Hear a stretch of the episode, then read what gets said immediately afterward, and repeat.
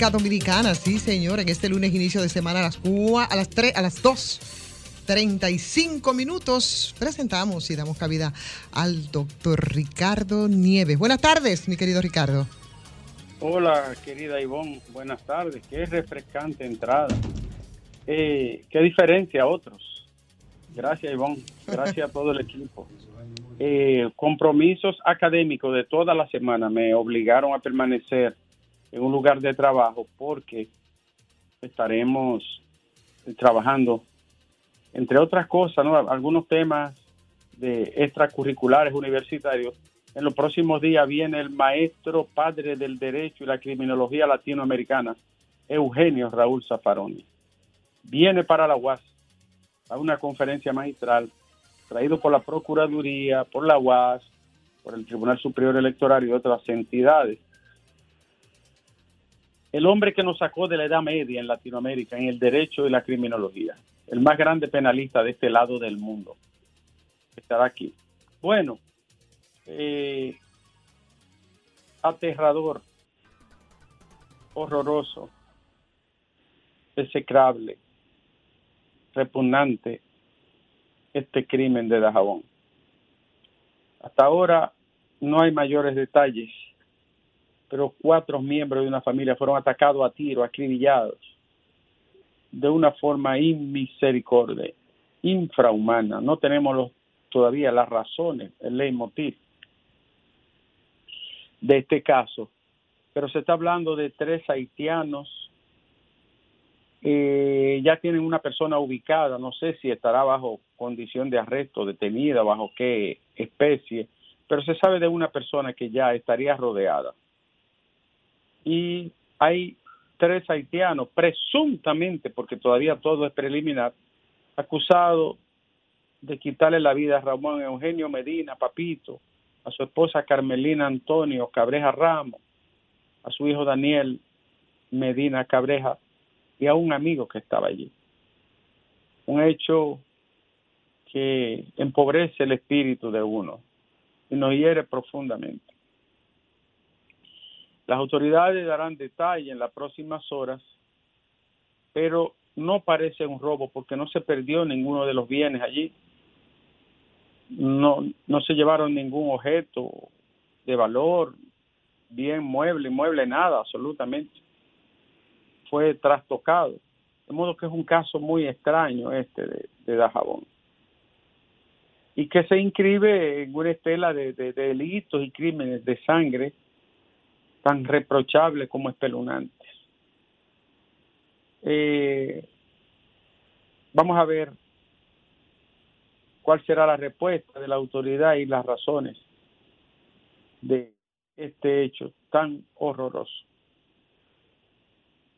Hay mucha violencia en el país, mucha expresión de violencia en diferentes magnitudes. Hay un quiebre de la convivencia común hay una ruptura de las normas de aceptación y convivencia entre, entre seres humanos razonables. Robert Rick Cabral tiene entre 60 y 70 pacientes febriles diarios. Después de la lluvia de Franklin, era de esperarse que el dengue empezara en un periodo que es propicio para esa enfermedad transmisible durante muchos años en el país. Se habla de una persona fallecida en los últimos días, un muchacho muy joven, adolescente, querido.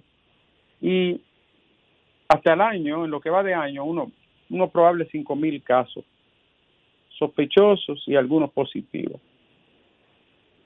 Y tenemos más, Alejandro, el caso Manabao, la autoridad de medio ambiente no ha dicho nada, Federico. No ha dicho nada. ¿Qué va a pasar en Manabao? Bueno. Mm, ¿Qué va a ocurrir ahí? ¿Cuál será la respuesta de la autoridad? Que no se quede en una investigación y ya. No puede quedarse en una investigación. Sería el acto más irresponsable del ministerio alguno. Hay dos casos pendientes en Jarabacoa, Manabao y Quinta de Manabao. Son dos casos de violación a la constitución, a la ley de medio ambiente, al Código Penal, a todas las normas de nuestro sistema jurídico. Y hay que esperar respuesta. Y Alejandro, el senador Iván Lorenzo salió ileso, gracias a Dios, de un accidente de tránsito en la madrugada de este lunes a domingo, domingo a lunes, la avenida 27 de febrero. No, el vehículo sufrió muchos daños, pero él, gracias a Dios, no sufrió ningún daño. Agradeció a toda la gente que se ha interesado por este evento tan lamentable, que repetimos, gracias a Dios, no causó mayores males. Los cardiólogos aconsejan ejercicio, alimentación saludable y evitar el estrés. Afirman que se necesitan exámenes claros y pertinentes para determinar la causa de muerte en jóvenes. Los libros del Minel implican retroceso, dice el presidente de la industria editorial. Sobre los libros. En educación, atención Alejandro, por año en, en educación ha habido un cartel poderoso que ha hecho saltar ministros, a, Melanio se lo llevaron, a otros se lo llevaron, a otros se lo llevaron. Un cartel que impone su voluntad y su negocio. No estoy diciendo nada, estoy hablando de cosas que manejo y que muchos de ustedes conocen ahí. Tres turpenes son amos, dueños y señores de todo. Hoy conocerán la medida de coerción, la solicitud de la medida de coerción a los propietarios de Vidal Poliplas. Sería hoy el conocimiento de esa medida. Mientras tanto, Alejandro, el coronel del ejército, Freddy Soto Torman, asumió como nuevo director del CEFRON. El joven oficial, dicen que hijo de Soto Jiménez, ¿es cierto, Federico? Sí, sí, sí. ah, pues, fue jefe de los cazadores también. Ok, hay tradición Domingo, hola, déjame darte la bienvenida a ti también, Domingo. Sí, gracias, Lea. Mira a ver si lo localizamos de nuevo para que concluya el comentario. Eh, ¿Llueve sobre Santo Domingo, querido? Bueno, llueve, no, no es torrencial, pero trastorna el tránsito. Lo hace, lo ralentiza, por eso Fafa llegó tarde. Llegó Fafa ya. Eh, y buen mozo que llegó. Parece que viene de una gallera en Sí, allá en los llanos, una gallera de los llanos. El de los llanos.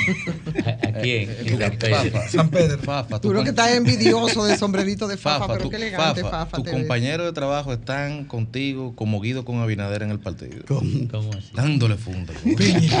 no, a Fafa no le ha dado funda a nadie. La funda que Fafa iba a coger la cogió hace décadas atrás. Yo le dije la conciencia del compañerismo. Sí. Ya tenemos, ya tenemos a nivel. Seguimos ahorita, Fafa, disculpa, por favor. Adelante, Ricardo. Pues, bueno, hay una versión reciente de la Policía Nacional de que uno de los autores del cuádruple homicidio en Dajabón hace unos momentos cayó abatido por una patrulla de la policía. Eh, había disparado con una de las escopetas que se llevó del lugar donde produjeron la, la masacre. No hay más detalle, pero esta persona eh, había sido perseguido y es, dominicano. Hay que ver los demás que se presume serían haitianos. Y eso es de último momento. No tenemos más detalle ni, por lo tanto, no podemos darlo como un hecho oficial, pero, pero eh, eso indica, ¿no? Señores, la Sociedad de Vacunología pide la aprobación de la vacuna contra el dengue. Hay una vacuna contra el dengue. Y cada año viene dengue este país. Ha habido años que ha habido miles y miles de casos. Entonces, después de la lluvia, ¿por qué no se tiene la vacuna? Pregunto yo, Alejandro. Hay 11 provincias en algún tipo de alerta porque hay una vaguada que está afectando el país. Las costas están encrespada. Incluso una persona falleció ahogada en Puerto Plata porque desoyó los mandatos de la defensa civil y del COE. La gente desafiando. Lamentablemente pereció ahogado un joven allí después que se le advirtiera que no penetraran a las aguas profundas. Alejandro, eh, tenemos más informaciones salió el ranking de universidades en el mundo, ¿no? Es una noticia muy, muy deportiva. Dentro de la primera 100 universidades, Estados Unidos tiene 38 y encabeza en la primera 10 con 4. Naturalmente que la número uno es Harvard, ¿no? Tiene 20 años siendo la número uno. Ahora, oigan este dato, para ustedes que les gusta el tema educativo y lo van a tratar. China tiene 11 dentro de la primera 100 tiene 100 dentro de las 500 principales universidades del mundo y tiene 214 dentro de las primeras mil del planeta. ¿Qué, avance de China? ¿Qué avance más descomunal en el conocimiento y en la educación? Y eso no ha sido ningún milagro, eso se llama inversión y disciplina. Lo que ha faltado aquí. Aquí hay dinero, pero sin disciplina. Y Alejandro, son 11 la provincia, el Gran Santo Domingo está en alerta amarilla. Hay más, querido Alejandro. Eh, tenemos que la renta de vivienda en la capital se traga el 88% del salario, muy cara la renta. Falleció la hija del ex senador Amica Romero en Perú de un infarto agudo al miocardio. Qué pena, ¿no? Pasa su alma. Eh, Abel Martínez dice que el gobierno busca distraer la atención de los problemas del país. No se vista que no van, dijo Abel. Mientras tanto, Luis Abinader respondió diciendo, ni van ni vuelven. Y Leonel realizó un acto el, fin de semana en Mao, una concentración donde juramentó a muchos simpatizantes y allí dijo que solo faltan 64 mil para llegar a 2 millones. Tenemos más, Alejandro. La reina del Caribe revalidaron su título Norseca y ganaron el campeonato del 2023. Otra vez las reinas del Caribe. Otra vez las muchachas que son ya parte de la leyenda del país. Hay una empresaria peruana que está encarcelada por corrupción que tuvo una cédula dominicana. ¿Cómo la obtuvo? Vence en el año 2024 la cédula se agenció una cédula dominicana y está presa por ladrona. Sácame, Alejandro, que hoy me siento triste.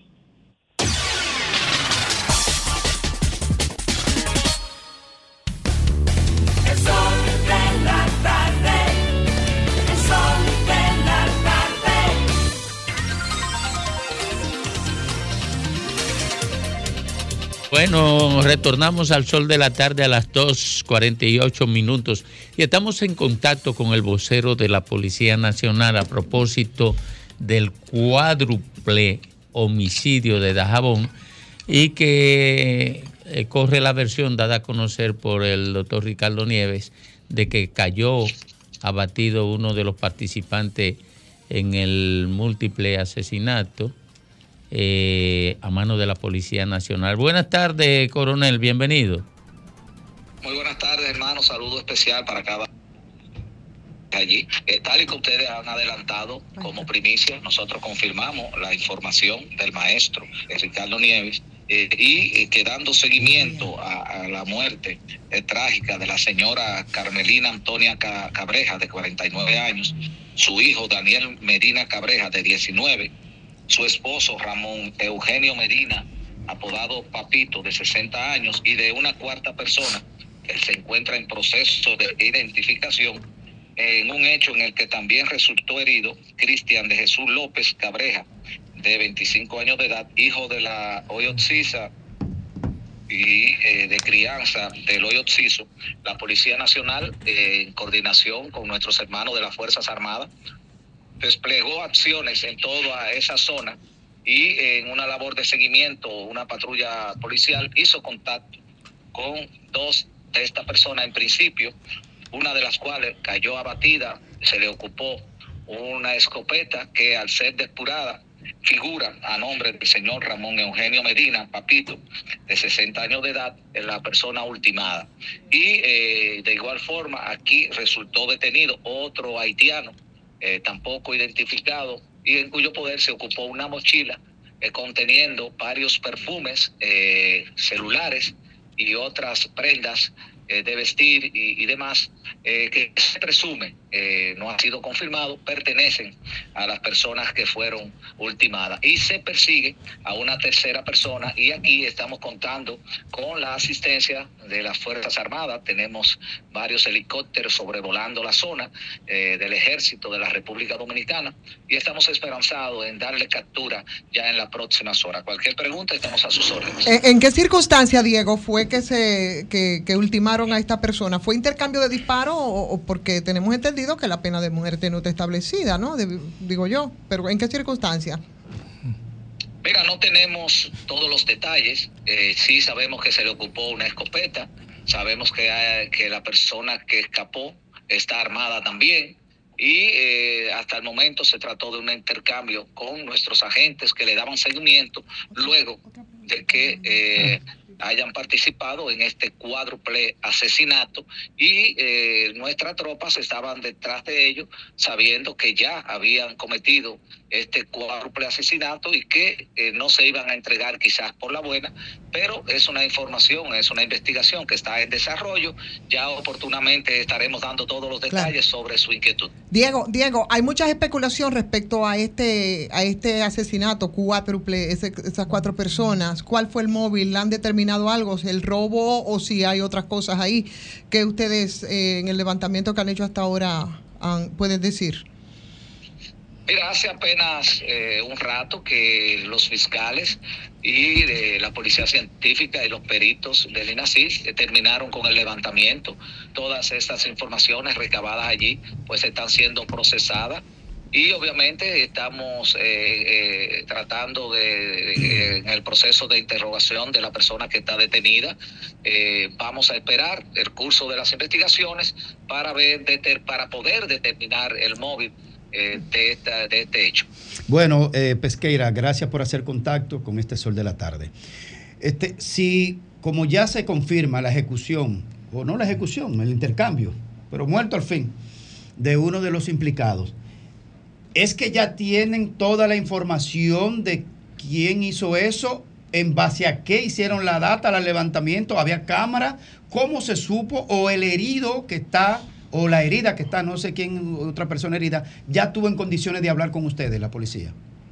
Mira, yo prefiero eh, optar que por la rápida intervención tras ocurrido estos hechos, eh, la Policía Nacional, eh, nuestros hermanos de la Fuerza Armada, en un trabajo conjunto, pudieron darle seguimiento y hacer contacto con estas personas que, como bien usted apunta, habían cometido un cuádruple asesinato.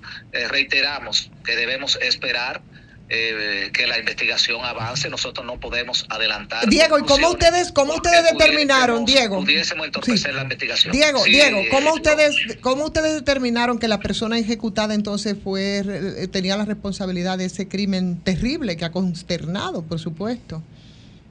Mira, primero me gustaría... Eh, si las investigaciones están en curso. Retirar la palabra ejecutado porque pudiese ser nuestros amigos, eh, ustedes son el programa Premium y ustedes son un referente no solamente en el país, sino a nivel mundial como el, por el espacio que más se escucha y son ustedes. De verdad, eh, yo los admiro a cada uno. Digamos intercambio de disparos entonces. el tema de una ejecución. Estamos hablando de personas que eran perseguidas por ser los presuntos autores de cuatro muertes. El poder de ellos se ocupó una escopeta que al ser depurada en los archivos aparece registrada a nombre del señor Ramón Eugenio Medina, de 60 años de edad, que es uno de los posesos eh, eh, en, esta, en, esta, en este hecho que reiteramos está bajo investigación. Y también se ocuparon otras pertenencias dentro de una mochila que nosotros necesitamos por asunto legal eh, que esos teléfonos sean desbloqueados y que la persona que te herida eh, pudiese identificar, pero es fácil eh, luego del proceso de investigación determinar de dónde son estas pertenencias. O sea que nosotros estamos llevando a cabo una investigación que está en proceso. Primero es una persecución y es un trabajo conjunto que seguimos detrás de tercera, la tercera persona que pudiese estar implicado en este hecho. Diego, Félix Lajara por aquí.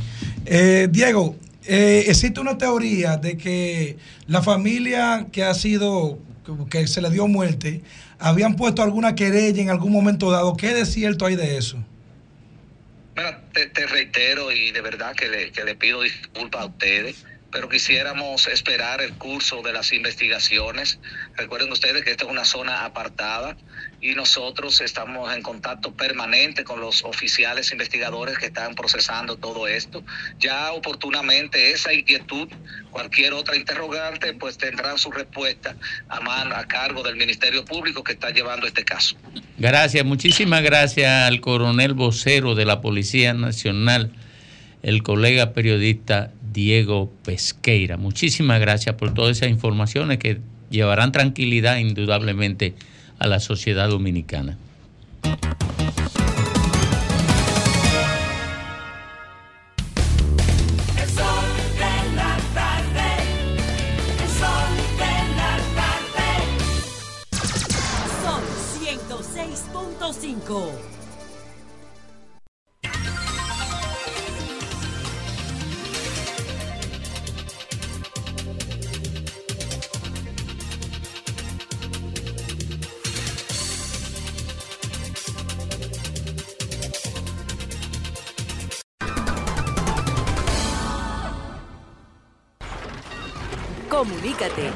809-540-1065.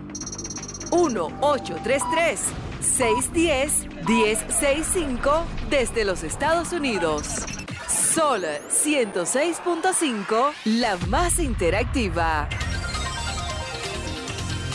Cinco minutos superan las tres de la tarde aquí en el sol del país, en el sol de la tarde. Y nos vamos de inmediato con la gente. Estamos, estamos eh, tratando de hacer contacto con otras autoridades, eh, específicamente de la demarcación de Dajabón, donde se produjo este cuádruple asesinato y que todavía se desconocen los detalles las circunstancias en que se produjeron. Pero aquí en el sol del país estamos intentando eh, buscar lo que todavía no se ha dicho de esto. Buenas tardes. Buenas tardes. Adelante.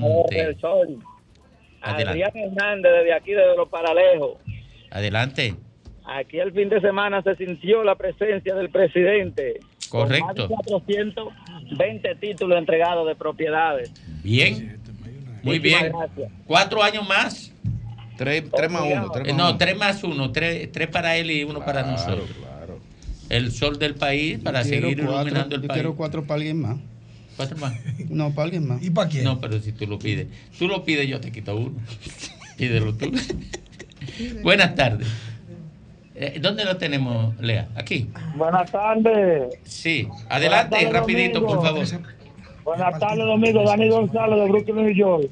Domingo. Sí, dime. Tengamos un presidente que va todos los lunes al palacio de la policía, que la delincuencia iba bajado, mintiéndole a la República Dominicana. Mira lo que pasó en la Jabón. Esa familia, esa familia la, mata para quitarle lo de ellos. Este es un presidente que tengamos en la República Dominicana más mentiroso del mundo. No le crean a Luis Abinader, que Luis Abinader ha acabado con la República Dominicana. La ha helado el préstamo. Eso es préstamo, préstamo. Ese es un presidente que toca todos los instrumentos. Eh, eh, diablo. Adelante, hermano, adelante.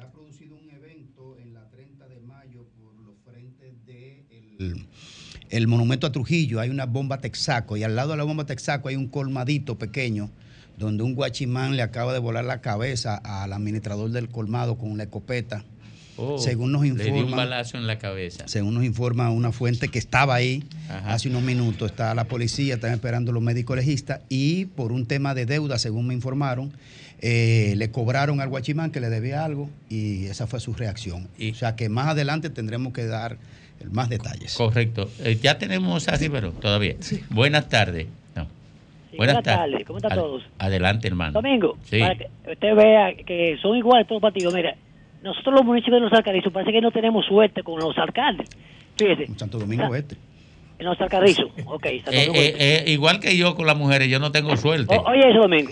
Salga Junior Santos, una persona que éticamente estaba cuestionado. Se Sí. pone un tipo que también éticamente estaba cuestionado y también incompetente, como de hecho ha sido en su sindicatura, que ni, ni le recoge la basura. ¿Qué pasa, Domingo? Ahora se, se dice en Organizo que Cristian posiblemente sea el alcalde de la Fuerza del Pueblo. Está bien. Y, oye, pero oye, oye, Sí. y, y el otro, eh, Junior, Ajá. supuestamente va a ser el alcalde del PRM. Adiós que no to- no pueda conversar nosotros, la caricense. Eso, mira, eso va a ser así. Tú lo puedes escribir. Eso Dale, está mente. definido ya. Eh, ¿Dónde lo ten ¿Quién tenemos aquí? ah, ya está en línea. está en línea el amigo Riverón, que es el alcalde de Dajabón, eh, quien eh, va a ilustrarnos e informarnos sobre este acontecimiento. Tenga el aire. Ah, ya. Buenas tardes, Riverón. Se cayó. No. Vamos a ver. Eh, no, no. Lo tenemos ya. Todavía no. Parece que se nos cayó. Bueno, Riverón, ya lo tenemos. Buenas tardes, señor alcalde. Sí, buenas tardes, mi hermano. Muchas bendiciones a cada uno de ustedes. Gracias. Eh, Riverón, como siempre que tú eh, estás bien informado sobre la vida en Dajabón, cuéntanos lo que ha podido, ha podido llegar hasta donde ustedes sobre el hecho en que perdieron la vida cuatro personas. Ha sido un hecho lamentable ocurrido en la comunidad de Amenilla, La Gorra. Eh, eso es del municipio de Partido de Jabón. Eh, la información que tenemos ya es que la acción fue cometido por nacionales haitianos. De ellos hay uno detenido ya, hay uno que falleció también que según informaciones eh, se enfrentó a la patrulla policial y, y hay uno que se encuentra prófugo. Es la información que nosotros tenemos. Quien se enfrentó, a- el que se enfrentó a la patrulla policial es dominicano, es de nacionalidad dominicana. Bueno, la información que yo tenía eh, me dice que era, que era haitiano. No, no, Pero no. si no. usted dice que, que fue así, bueno, parece que usted está... Bueno, No, no, ya lo confirmó la policía, que fue en enfrentamiento con efectivos policiales y militares que él cayó. Por lo menos ese que cayó es dominicano. Ok. Eh, déjame decirle que en esa zona ya es frecuente este tipo de crimen. Ya en otras ocasiones han matado a hacendados por ahí. Y no es la primera vez que ocurre esto. Pero, pero, Riverón, eh, una cosa, hasta donde te han llegado las informaciones, tú debes ser uno de los alcaldes más informados de su territorio en el país. Eh, es- el motivo, porque nos parece demasiado saña para hacer robo, a menos que lo que lo hagan sean gente totalmente fuera de control. Bueno, no te, no te puedo decir hasta el momento porque estamos todavía estamos esperando algunas informaciones preliminares. Pero eh, la situación es que por esta zona, también por la zona del Pino, de Jabón, siempre ocurren este tipo de, de hechos eh, de esta manera. Eh, no solamente, como ustedes dijeron, muchas veces son bandas eh, ligadas entre dominico- dominicanos y haitianos las que operan en esta zona. Y es lamentable lo que ha estado ocurriendo eh, eh, en esta zona de Dajabón. Bueno, eh, gracias. ¿Tú, tú tenías? No. Gracias, gracias, Riverón. Muchísimas gracias. Miren, ahí, ahí parece una situación confusa porque Oh, Dios. eh, el vocero de la policía parece... Sí, recientemente señalado por el Nuevo Diario, aunque hay un... eh, Ah, bueno, se- el nuevo diario que lo Sí, dice. pero hay un video de él, donde él señala eh, que un ciudadano haitiano... ¿quién es Pesqueira, él? estamos hablando de Sí, Pesqueira. correcto. sí, Pero Pesqueira. él, tú lo escuchaste Lo estoy en voz. escuchando ahora. Ah, tú lo escuchaste, Sí, que él lo lo dijo que haitiano. ahora. Dijo que hay Vamos a, a verificar eso. Sí, verifíqueme lo primero porque pudo haber sido una interpretación del reportero. ¿Tú entiendes? Porque él acaba de decir aquí en vivo hace un momentito como primicia que fuimos los primeros en confirmar la información que fue un dominicano el que, Correcto. según Diego, fue en intercambio de disparos. Correcto, correcto, así es correcto. Bueno, eh, vamos... El, el Ministerio Público no ha hablado todavía, No ha que sepamos, ¿verdad? Son Estamos, los jefes de la estamos investigación. tratando de localizarlo. Mientras tanto, vamos a seguir conversando con la gente mientras hacemos contacto Claro que sí. eh, nuevamente con otra autoridad de Jajabón. Buenas tardes. Adelante. Buenas tardes, Domingo. Sí, adelante. Todos por ahí. Buenas. Mira, Domingo, yo quiero hacer un pequeño análisis con relación a la reelección del presidente. Dele para allá, breve, siguiente. dele, dele. No lo haga tan Ya largo como yo lo hago, pero dele. O- ok, ya estamos eh, admitiendo nuevamente lo que sacaron a Hipólito y a Luis del PRD. Eso es negativo para la reelección. Ese señor que está ahí al lado tuyo está fuera del gobierno, que es un roble del, del PRM. Eso es negativo para el gobierno. En Fafa, ¿qué Santiago, el presidente... Con, en Y que lo sacaron, del- del- lo sacaron del PRM porque era amigo mío. De Chepa está en el PRM, muchachos. Sí, por eso fue Oiga, que lo, lo sacaron. en- mire, en Santiago el presidente ha hecho, va a pasar a la historia como el presidente que más visitado a Santiago en un gobierno. Ha invertido más de 2 mil millones de pesos en Santiago y el presidente no pasa de un 48%. Entonces, los funcionarios que no han dejado afuera a gente como yo, como mi querido Fafa, como mi querido Ramón Ebuqueque, Guido Gómez Mazara, fuera del gobierno, después que entregamos en cuerpo y alma a nivel económico y a nivel de tiempo, eh, eh, no han dejado y no han desconsiderado. Hay muchas cosas que le va a negar la reelección al presidente. Qué cosa. Bueno, seguimos por aquí. Buenas tardes. Buenas tardes, Domingo. Adelante. Domingo, la gente, nosotros los seres humanos, tenemos que revisarnos. Eh, Freddy te habla de aquí del Valcarrizo. Yo siempre llamo, yo soy un interactivo. Adelante, Freddy. Mira, la gente se le mete un ¿Qué es lo que se le mete? Que Freddy, se metió algo ahí en tu llamada. Eh, parece que se nos fue, Freddy. Qué pena. Buenas tardes. Buenas tardes, Domingo. Le Adelante. estamos llamando de aquí, de la comunidad La Montería, la provincia de Peralta. Tenemos dos meses sin agua, porque el señor que la abre dice que, hay un tubo tapado y no hace diligencia de destaparlo ni va a la casa a reportarlo. Y él abre la llave cuando él quiere. Adel- atención. Wellington, en la montería de Baní. Baní con presa y no tiene agua. Oye esa vaina. Eh, atención, Wellington, eh, en la montería de Baní, dije que no pueden abrir el agua. Eh, ven acá, Y- pero ella no pidió cuatro años más. No, ¿y ¿cómo lo va a pedir? Eh, no es agua pidió. que está pidiendo, agua. Ah, es agua. Agua. Ok. Agua, es No, agua que está pidiendo. No, porque yo espero los Qué cuatro- sencillo, agua. No, no, yo espero los cuatro años más, ¿tú sabes por qué? Para que te den uno. Para que me den uno. Buenas tardes. Adelante. Buenas tardes, Domingo. Es Sí. para decirle a Dani York ¿A quién? que recuerde que Leonel dijo que tenía un, un 30% en las elecciones de 2020 y ahora dice que tiene 2 millones. Tiene dos millones. Oh. Pero dos millones de pesos. Lina, Le digo que Leonel Fernández en las próximas elecciones no sacará más de un 18 o un 19% y quedará en tercer lugar. y Abinader va a ganar en primera Lo está tratando bien. Bueno. Buenas tardes. Le está dando un 20% en una elección. Y él no está con, con Leonel. Y él no está con Leonel. O sea, si no está con Leonel y da está 20, da bastante. Sí. Eso es el doble. Buenas En su tardes. cabeza es el doble. Adelante. Buenas tardes.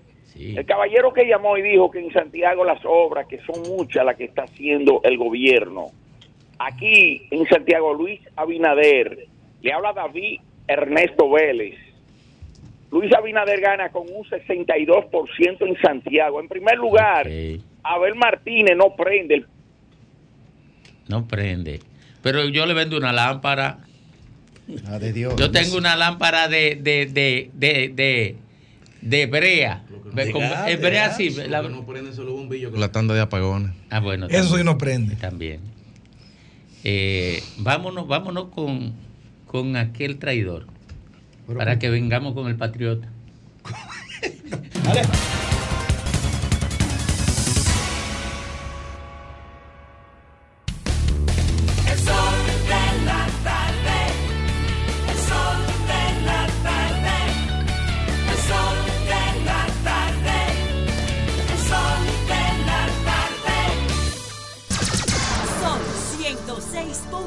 El sol de la tarde. El sol de la tarde. El sol de la tarde. El sol de la tarde. Estamos al sol de la tarde, esta vez con el alcalde del municipio de Partido, que es un municipio de la provincia de Dajabón, ¿verdad? No es un municipio cabecera, sino uno de los municipios Partido arriba y abajo. más, más pequeños, correcto. Eh, se trata de Ramón La Antigua, que va a ofrecernos algunas informaciones que se tienen sobre eh, situaciones previas a- al asesinato. Bienvenido, señor alcalde. Sí, buenas tardes, buenas tardes al equipo del Sol. Eh, nada, en este momento estoy en una situación eh, de salud complicadita, estoy interno en una clínica, pero Oh. me he mantenido, me he mantenido al margen de la situación que afecta en estos momentos a nuestro municipio, eh, fruto de que ya hace un mes y algo otra familia fue atacada también, donde pereció un, un joven y dos heridos. En el día de hoy tenemos la situación de que tenemos cuatro muertos, el padre, la madre, un hijo y un empleado y otro joven herido en la cara. Eh, se presume fueron todos tiros de gracia porque fueron tiros todos en la cabeza. Ah, Eso es un es un dato nuevo en en la cabeza. investigación. Pero se había dicho Que, que- que habían signos de tortura. Eh, ¿Qué información tiene usted sobre eso, señor eh, La Antigua? Bueno, la tortura que le puedo ver a uno es que el padre eh, estaba ya a esa hora en el corral eh, y fueron, él fue amarrado. Se le ve que está atado a la pierna, Sí. eh, pero sí sabemos que son tiros todos en la cabeza. Sí, Ramón. eh, ¿Y, y qué, tal, qué de cierto tiene que esta familia fue había puesto una querella porque habían sido amenazados anteriormente o le habían matado a algunos animales? Sí, sí, la información que tenemos previa es una familia que vivía en un espacio muy apartado. Eh, no había vivienda, quizás a 300, 400 metros, la más cerca, pero era su pasión. Es un señor de una familia eh, muy honorable, la familia, la familia Medina, y él nunca quiso abandonar su predio.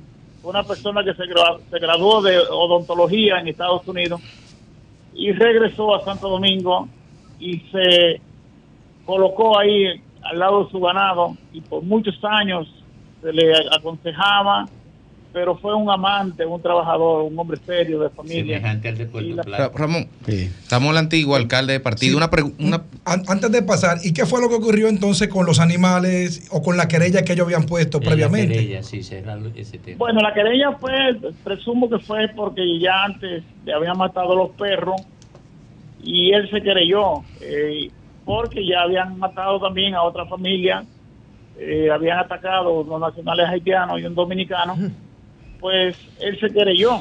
Eh, realmente parece que no se le dio mucho proceso a la investigación y lamentablemente en el día de hoy tenemos ese grave hecho que enluta a este municipio. encadenando esta, esta tragedia, que usted señaló que hace un mes pasó algo similar y dijo ahora mismo también que se le había dicho que se mudara de ahí.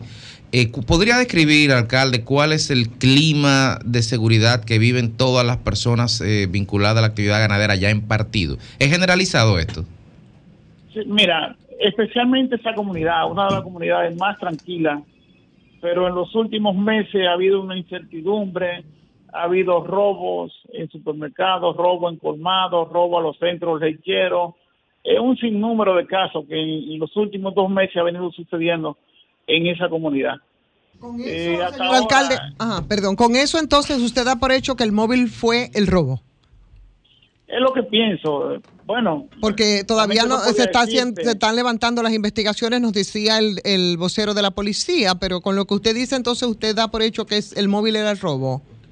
Pienso que sí, porque ya han habido, eh, previo a esto, ya no solamente uno, pienso que entre cinco o seis robos en las mismas comunidades, e inclusive eh, un centro comercial, un supermercado, eh, un centro de acopio de leche, eh, casa de manera particular, de familia. O sea, ha sido una incertidumbre que se ha vivido en los últimos meses en, en esa comunidad de Aminilla.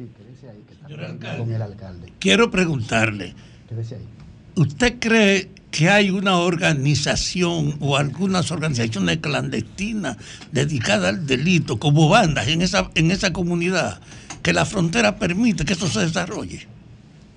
Mire, lamentablemente uno de los que mataron al señor anteriormente a este fue un joven nacional haitiano que nació en esa comunidad. Y para uno era ejemplo de trabajo porque creció en una familia adinerada en esa comunidad y se mantuvo todo el tiempo trabajando en la agricultura, en la ganadería. Y lamentablemente tomó una decisión eh, de matar a esa familia. Entonces realmente uno no, no pienso que de la comunidad haya ese tipo de delincuencia. Son nacionales haitianos acompañados de algunos dominicanos que no son residentes en esa comunidad. Muchísimas gracias, señor alcalde. Que se recupere. Eh, que se recupere rápido y muchísimas gracias por tomar la llamada del sol del país.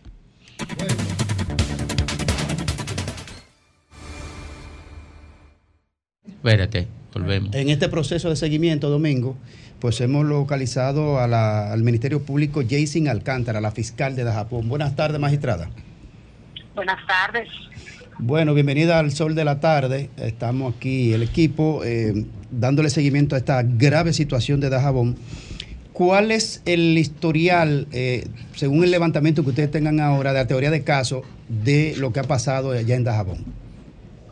Bueno, de manera preliminar podemos decir que los datos que ustedes tienen de cuatro personas fallecidas y un herido, miembros de una misma familia, tres de ellos, o sea, la esposa, el esposo y un hijo, y el otro, una persona llegado a la familia. Magistrada, ¿qué, supone, ¿qué se supone que pasó ahí? ¿Cuál fue el móvil? Es la confusión, porque se han generado muchas especulaciones respecto a esto. El móvil fue un atraco, entraron a la residencia del señor, un ganadero de la zona, esto ocurrió en la zona de Aminilla, eh, es más cerca para que puedan ubicarse de Santiago Rodríguez, en esa área, en la frontera Santiago Rodríguez de Jabón. Eh, eh, magistrada, acabamos de hablar con el alcalde de partido, el señor Ramón La Antigua, y nos dice que ellos en alguna oportunidad se habían querellado o habían puesto una denuncia, esa es la expresión correcta, una denuncia de que le habían amenazado. No, no, es así. Posiblemente él está confundido porque se dio un hecho similar hace un mes donde otra persona con las mismas condiciones, el mismo modus operandi, resultó muerto y tres heridos también de una misma familia. Pero de ese caso, nosotros tenemos dos personas con medida de libertad, de, de- perdón, con medida de coerción de prisión preventiva. La- la- prisión sí. preventiva dos personas de ese caso anterior. Sí, magistrada, No, pero... dame- nada más sobre eso mismo. Magistrada, él fue muy específico y decía de ese caso por la muerte de unos animales a las que no se le dio curso en el Ministerio Público. Disculpe que no le escuché bien. Él se refería justamente a este caso y hablaba de que se había querellado por la muerte de unos animales, de unos perros incluso, y que no se le dio curso en el Ministerio Público. Evidentemente que no estaba confundido, sino que se refería a este caso de manera específica. Reitere, magistrada, por favor.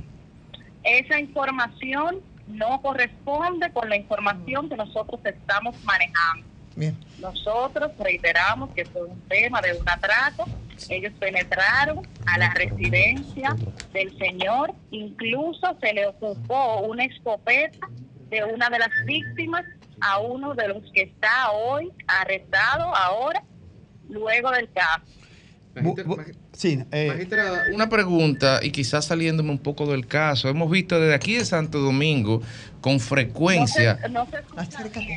Hemos visto desde Santo Domingo con frecuencia y concretamente el 7 de agosto pasó, donde una jipeta con 16 haitianos indocumentados eh, fue atrapada y el chofer se da la huida. Y eso lo vemos recurrentemente y uno se pregunta de- desde el Ministerio Público, ¿se apodera ese tipo de cosas? ¿Se le da seguimiento? ¿Quiénes son los titulares de la matrícula de esos vehículos? ¿Se persigue el tráfico? Sí, en esos casos se da seguimiento. Se investiga, se solicita a DGI quién es el propietario de ese vehículo y se le da seguimiento. Se solicita los, en los casos en que se puede demostrar que el propietario tiene vinculación o que una o se le solicita al propietario que diga quién está utilizando ese vehículo y se solicitan órdenes de arresto. Sí. Porque hay muchos casos que no necesariamente son de la persona que iba traficando, hay muchos casos donde son vehículos rentados. Ese es un porcentaje bastante alto, vehículos rentados que se utilizan para cometer crímenes y delitos en la frontera. Sí. Magistrada, estamos hablando del caso específico. Ahí me escucha, ¿verdad? Sí, ¿Me escucha ahí, magistrada? Sí, sí, te escucho. Del caso específico de esa de esa jipeta que llevaba 13 haitianos, que murieron los 13, pero que extrañamente el chofer no solo no murió, sino que escapó. ¿Ustedes dieron seguimiento o tienen alguna alguna explicación respecto a eso o fue apresado? O sea, porque es extraño el caso, magistrada. Ese es un proceso de que está en investigación y hay que ver si se está confundiendo con un caso que ocurrió Sí, en Mao. Mao, Mao, el fue caso Mao. donde se murieron Ah, los ok. 11 haitianos no fue en Dajabón, fue en Mao. Sí, sí, Ok, sí, sí, sí. Tiene Eh, razón, finalmente, de mi parte, magistrada, primero agradecer la, la atención de la llamada, Jason Alcántara, del Ministerio Público de Jabón. ¿Qué se ha podido establecer? Porque está un poco nebulosa. Si son realmente los participantes, si son haitianos o combinados con haitianos y dominicanos. Hasta ahora la investigación ha arrojado que son tres nacionales haitianos, de los cuales uno en la, en la persecución resultó muerto en manos de agentes de la Ah, policía, bueno. iba fuertemente armado y por eso se, usted sabe un intercambio de disparos y hay otro que está arrestado, se le ocupó el arma de fuego, propiedad de una de las víctimas y uno se le está dando seguimiento. Fueron tres haitianos establecidos por la persona que quedó herido, porque fueron cuatro muertos y un herido. El herido estableció que fueron tres haitianos y hasta ahora ese es el resultado que tenemos. Muy bien, muchas gracias a la magistrada Jason Alcántara del Ministerio Público de Dajabón por ofrecer las informaciones a este sol de la tarde. El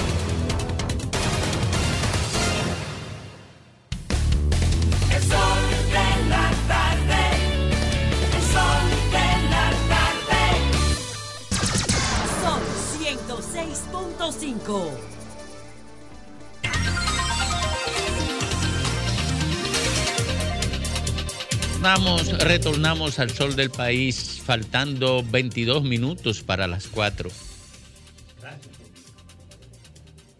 con el tema que nos ha impuesto la información de lo que ha pasado en la frontera, no había podido permitir responderle a una insinuación que hizo aquí un compañero. ¿Cómo va a ser? En el sentido que a nivel interno, en el grupo con lo que yo estoy trabajando, cosa que a mí me parece que no tiene fundamento, me Yo me tratan- refería a Grimer, Pablo. me tratan- no, espérese, espérese, vamos a aclarar esto. me tratan como tratan en el Partido Revolucionario Moderno a Guido y a Ramón. No, Fafa, como Gui- yo te dije que Grimer te está tratando con la misma calidez con que Guido está tratando a Abinader. No, no, no me metan eso. En yo quiero zapatos. decirle Un látigo y siete Pero yo No. quiero decirle, primero, yo he dicho aquí y lo defiendo que me siento muy cercano de Guido por el vínculo histórico con su familia. Pero que no es su No sentimos. Que estuve cuando él emergió como grupo, aunque ahora tengamos una diferencia que él se plantee como tal, pero sigue teniendo el mismo respeto por él. Pero además yo creo que eso se refiere a una cierta visión de lo que es la democracia.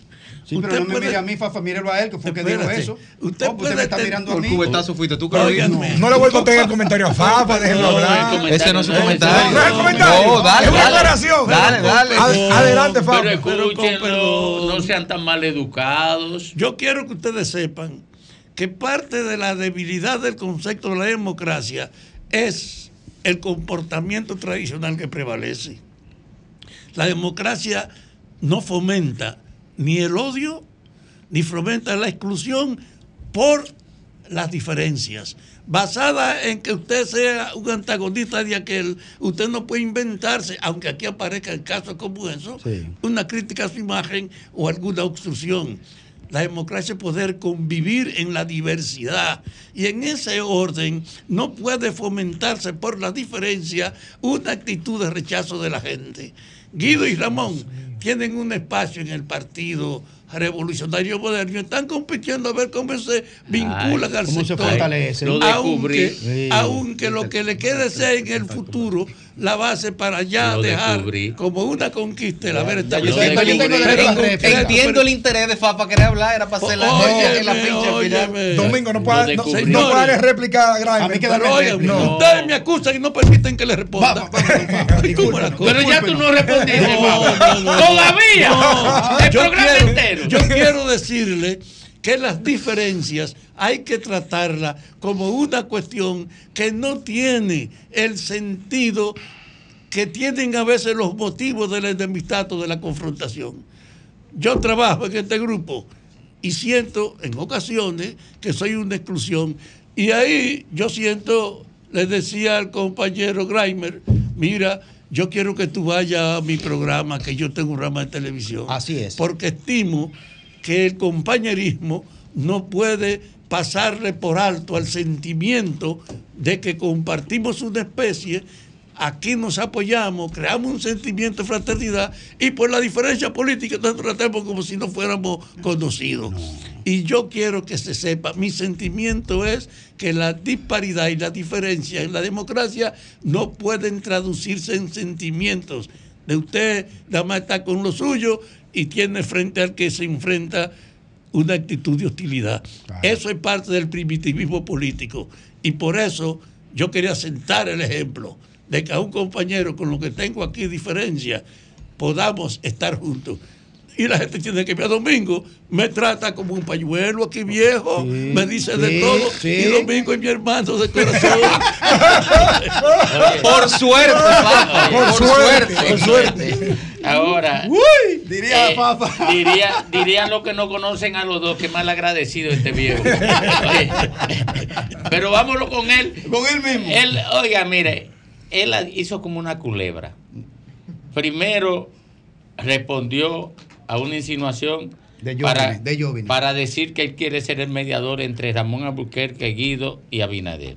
Porque ustedes no lo decodificaron, pero eso fue lo que Claro. dijo. Segundo, ajustó cuenta conmigo porque yo no acepto que él boicotee el programa.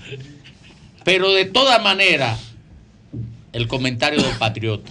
Miren, yo lo pensé en casa lo que voy a comentar, es decir, desde esta mañana, desde ayer. La frontera es un espacio donde se ha incrementado la información de delitos. Y yo no tengo ninguna duda que la degradación ética de la autoridad dominicana ha alcanzado el mayor nivel de degradación en la frontera. Yo estuve vinculado desde la Cámara de Diputados a conocer la dinámica institucional. Y sé que usted no puede impedirle a un guardia que está armado y que es la autoridad, que no gana porque no le pagan para vivir decentemente, que no use su autoridad para no joderse. Oh, tú no puedes pedirle eso. Es decir, la condición del trato oficial que se le ha dado a la frontera, sobre todo a la Fuerza Armada, justifica que la gente se busque lo suyo por su propio medio. Ahora que se ha incrementado la atención sobre Haití, que hay una mayor atención de todos los lados, en el momento en que Haití hay una agudización interna a nivel social, ¿ustedes qué creen? Ahí se informó la cantidad de visas que dan los cónsules, el precio que tiene cualquier acción en la frontera. Los comerciantes dominicanos son todos cómplices también de ese proceso. Hay una práctica inocultable en las relaciones de Haití y la República Dominicana, donde tenemos nosotros que enfrentar las condiciones de este lado que la propician. Hay que tener de verdad un tratamiento, tanto en el seno de la cobertura económica como en el problema de la formación. Ahora tenemos una policía en un proceso de renovación. El presidente está yendo todos los lunes a ese proceso y aquí oímos a un informador que nos dio unos datos que no sabíamos de cómo va el proceso, de que efectivamente es una campaña sabiendo que transformar la policía no puede ser un milagro, es un proceso con inversión, con atención, con continuidad. Eso se está viviendo. Pero eso no quiere decir que se borre la procedencia de la vagabundería y del papel comercial que se hace desde el poder. Estamos coexistiendo con esas cosas. Y en ese marco, en ese marco, yo quiero decirle que en la cabeza del gobierno parece que frente a la policía está operando un poco la influencia del Salvador, de la República del Salvador, donde un ejecutivo ha logrado el alto nivel de respaldo por fomentar una actitud de intolerancia frente a las bandas y de persecución. Nadie tiene como presidente hoy el nivel que tiene el jefe del Salvador gracias a una política de intransigencia, de intolerancia. Pero yo quiero decirle que yo conocí a El Salvador, que yo fui a El Salvador en la época donde la lucha armada era un medio, no la democracia, para tratar de contrarrestar toda la degradación de ese poder político. Terminaron, se separaron, pero el país y la masa tienen una experiencia práctica del ejercicio militar en todos los niveles. Ya no existe el centro político, pero existe la degradación de esa práctica en la decena de gente que usó y sigue usando las armas como un recurso. Entonces, en El Salvador han fortalecido dos cosas. La coordinación de la policía con todas las Fuerzas Armadas, la policía y el hecho de coordinarse con una autorización de intolerancia frente a cualquier delito. Este presidente de aquí ha dicho que él está dispuesto a fomentar hasta la intolerancia contra el delincuente. Lo ha dicho aquí. Y yo quiero que se diga, junto con el esfuerzo de renovación, es verdad que es una gran cuestión de unificar la policía o coordinarla con la Fuerza Armada, que aquí han estado separadas históricamente. Y en ese momento se está dando con la coincidencia del incremento delictivo empujado por la matriz que es la frontera. En ese marco, yo quiero decirle al presidente, no solo coordine e impulse la capacidad de respuesta frente a los delitos o para defender la frontera, sepa una cosa, también hay que hacer un esfuerzo de formación y de mejorar las condiciones de vida de todos los servidores públicos. Usted ha hablado de la policía, pero yo quiero que hable del ejército y de las Fuerzas Armadas, que también hay que elevarle su nivel de vida, que también hay que llevarlo a un proceso de formación para que entonces cuando usted coordine, sepa que tiene una diversidad de fuerza que con una orientación tendrán un mejor efecto. Su reelección tiene que ver con que usted lleve hacia adelante la promesa que tiene de refundar el Estado, de hacer esto de nuevo. Y en ese orden, no se aflija por lo que le digan, siga para adelante.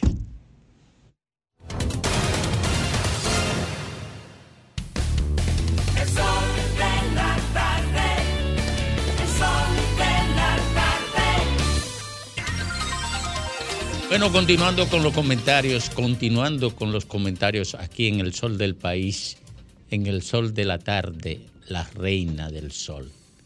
Ivonne Ferreras. Muchísimas gracias, Domingo. Saludos, República Dominicana. Sí, señor.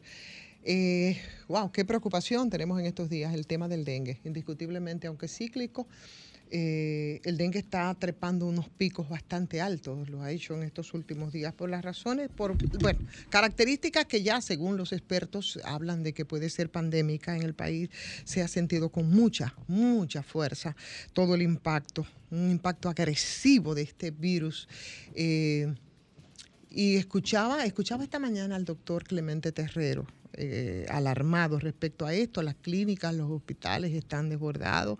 Están, dicen ellos que hay una demanda que es inusual de camas por el caso del dengue. Sabemos ya de el, del adolescente que murió precisamente ahí en el Robert Rick Cabral. Muchas personas que buscan atención por, eh, por fiebres, eh, por dolores que son parte de esas características del dengue. Eh, el dengue que prevalece en estos días dicen que es el tipo 3, eh, casi el mismo que hace unos 20 años atrás. Aquí mató, creo que fueron más de 30, de 30 personas, se produjo un brote. No sé si tiene que ver con el fenómeno Franklin, eh, o, pero sabemos que para esta fecha, bueno, siempre tenemos el, el caso dengue. El brote se registra definitivamente no solo en República Dominicana, en muchos países de América Latina que están con este eh, fenómeno eh, atmosférico de la niña, con muchos desbordamientos y entonces ha habido un aumento en los casos de dengue. Esto que no es nuevo, vuelvo y repito. Ahora, lo que para mí es nuevo y la verdad es que a mí me produce eh, mucha impotencia es que se trate de, aquí se quiere poli- politizar todo. Y también el tema del dengue quiere hacerse. Yo escuchaba esta mañana algunas eh, eh, declaraciones que a mí la verdad, por ejemplo, el ministro administrativo de la presidencia hablaba de que la epidemia del dengue es el resultado del desorden, del despilfarro y de la falta de planificación de los gobiernos del PLD, por ejemplo. Porque conociendo que este año pudiese producirse un aumento de la enfermedad, no adoptaron las medidas. Eso por un lado, pero escuchaba entonces otro dirigente de la Fuerza del Pueblo, donde también empezaba a hacer una especie de oportunismo político con algo que nos tiene que convocar absolutamente a todo, que es el tema, el tema del dengue. Y escuchaba, eh, veía incluso tuitear a un personaje que yo pienso que debería de estar en otro lugar eh, y no emitiendo opiniones ni de dengue, sobre todo para desnaturalizar un problema que ya sabemos, yo no creo que tenga que ver, eh, no eh, tenga un manejo político, que era un, un ex jefe de policía. Eh, donde hablaba de, que- de la capacidad eh, que, que- se ha tenido para ocultar un brote masivo de dengue. No, no, no, no, no, no, no. Yo creo que así nosotros no vamos a avanzar.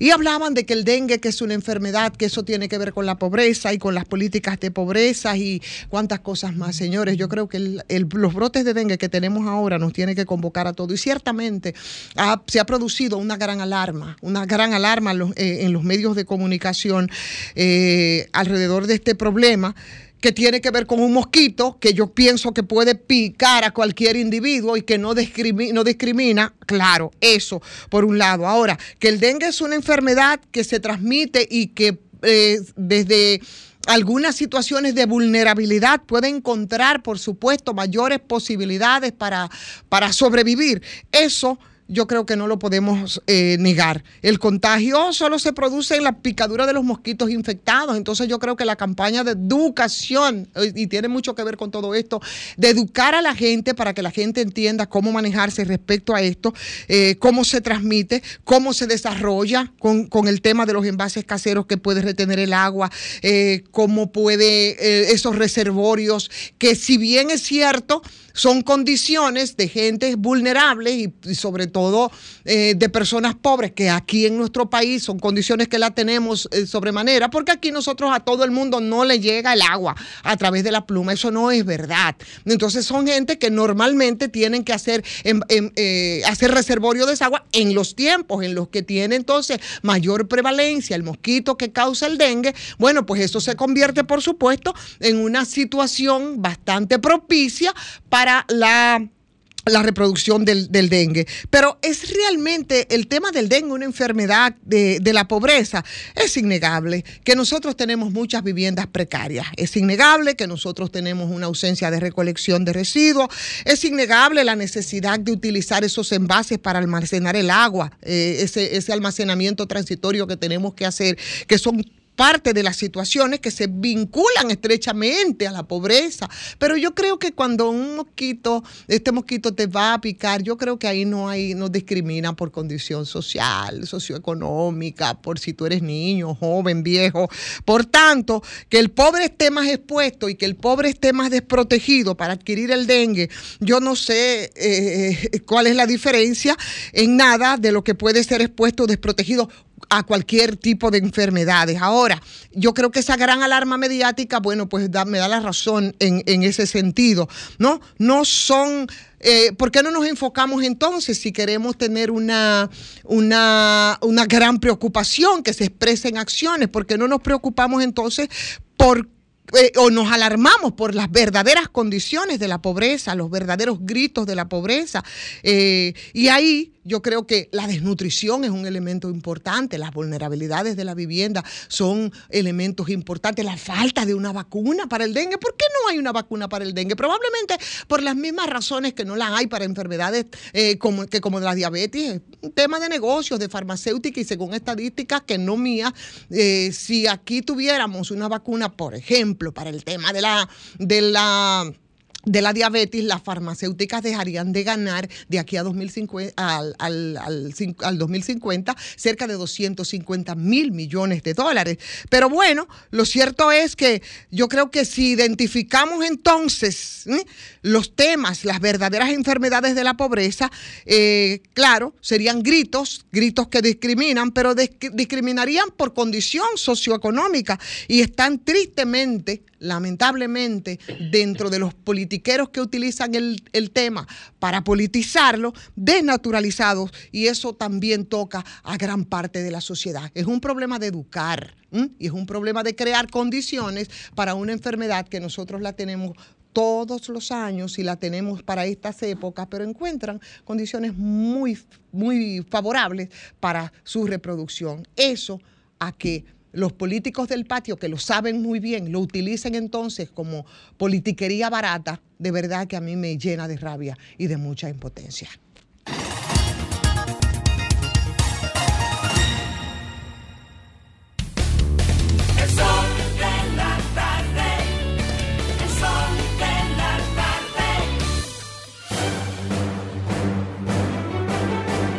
Y ahora, un boletín de la gran cadena RCC Media. El narcotraficante César Emilio Peralta, alias el abusador, aceptó un acuerdo con las autoridades de Estados Unidos en el que cumplirá cinco años de prisión y la devolución de bienes incautados en la República Dominicana. Por otra parte, en los Guarícanos de Santo Domingo Norte, familiares de Nicole Belén, de 20 años, encontraron su cuerpo en el interior de un tanque de agua la madrugada de este lunes. Finalmente, en Puerto Rico matan de varias puñaladas a una dominicana en la madrugada de este lunes. La víctima fue identificada como Narda Castillo, nativa de San Pedro de Macorís. Para más noticias, visite rccmedia.com.do. Escucharon un boletín de la gran cadena RCC Media. El mediodía me cuenta que llega el atardecer y a las tres se siente como caliente el astro rey.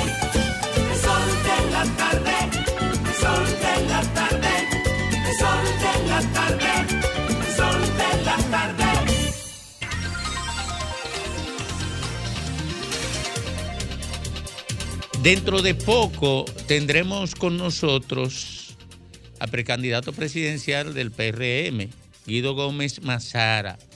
Le prometo que esta será una entrevista interesante, pero vámonos con un comentario interesante a cargo del diputado Graimer Méndez. Muchas gracias Domingo y gracias a toda la audiencia. Por supuesto, ante todo, nuestra condolencia eh, a toda la familia de Partido de Jabón y toda la sociedad de Jabón en su conjunto. Y el país eh, está, por supuesto, rasgado, está herido. Son niveles de violencia, de violencia social y de violencia criminal. Esperemos que todo se aclare de una manera precisa, que no quede ni medio ápice de nebulosa en este caso. Miren, quiero este, agradecer a mi equipo de apoyo en dos sectores de la capital. Primero estuvimos el viernes en, en la comunidad, en el barrio, el sector de los Praditos, eh, compartiendo con la gente, eh, conversando con los ciudadanos, escuchando las situaciones de- del sector eh, y, por supuesto, haciendo nuestros planteamientos en, en la vecindad sobre nuestras propuestas programáticas como casi seguro diputado. Eh, y nos place mucho también eh, pues agradecer al equipo que nos acompañó en un mano a mano en el sector de la zona colonial, tanto en Santa Bárbara como en San Antón. Estuvimos ahí saludando y saludando y felicitando, abrazando a la gente.